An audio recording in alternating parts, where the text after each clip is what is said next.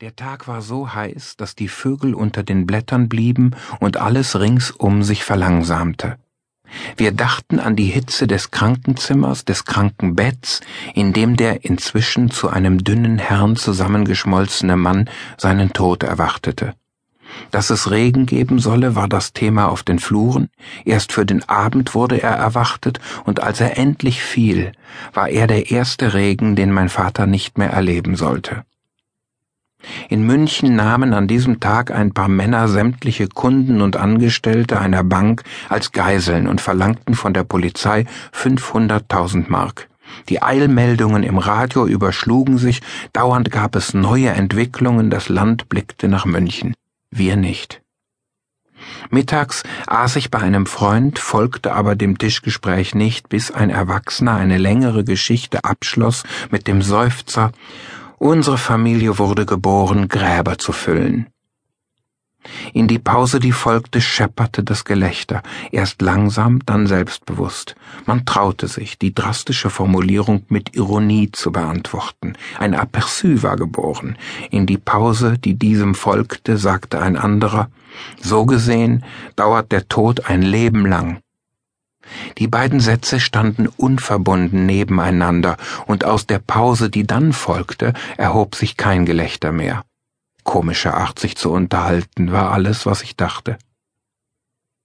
In den Wochen davor fuhr meine Mutter täglich ins Krankenhaus, einem Krebsbunker mit massiven Strahlungsapparaten, Kobaltkabinen, dreißigjährigen Untoten auf den Fluren und diesem einen nie mehr aufzulösenden Geruch. Nicht Kampfer, nicht Melisse roch so unnatürlich, chemisch, strahlend roch es.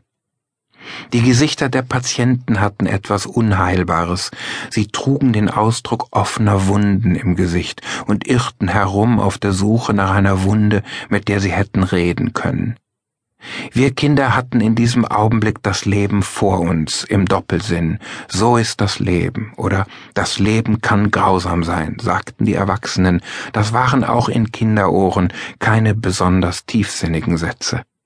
Aber dass es immer ums Ganze ging, ängstigte uns, und so wurden zu unserem Schutz nur drei Krebsbunkerbesuche pro Woche angesetzt.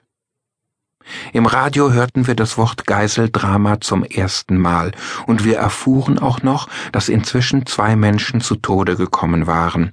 Eines der Opfer war eine schüchterne Bankangestellte, vielleicht auch erst eine Auszubildende. Ich sehe noch ihr Porträtfoto in der Zeitung. Sie wirkte, als habe sie mit dem Gesicht, das zu ihrem Tod passte, schon länger gelebt. Mein Vater lag im Sterben. Irgendjemand sagte, er habe jetzt seinen Geschmackssinn eingebüßt. Er würde nicht wiederkommen. So war also der Tod über seinen Geschmackssinn in sein Leben gekommen.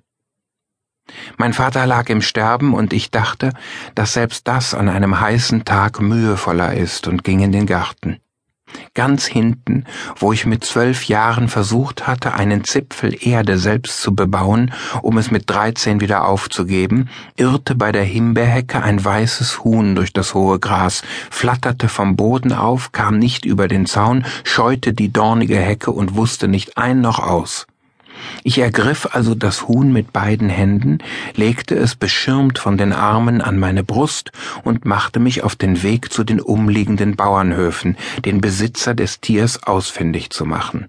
Das Huhn war ganz ruhig geworden, aber ich spürte den zerbrechlichen Brustkorb, die Wärme seines Blutes, das Schaudern, das über die Federn lief, ehe sie sich abrupt aufplusterten, und da alle Bauern über dem schneeweißen Tier die Köpfe schüttelten, ging ich weiter weiter bis ins Unterdorf und auf einer anderen Straße wieder aufwärts, bis ich auf halber Höhe an einen Hof kam, wo mir die Bäuerin freudestrahlend das Tor öffnete und das Huhn mit einem Schwall von Koseworten bedachte, ehe sie es mir abnahm.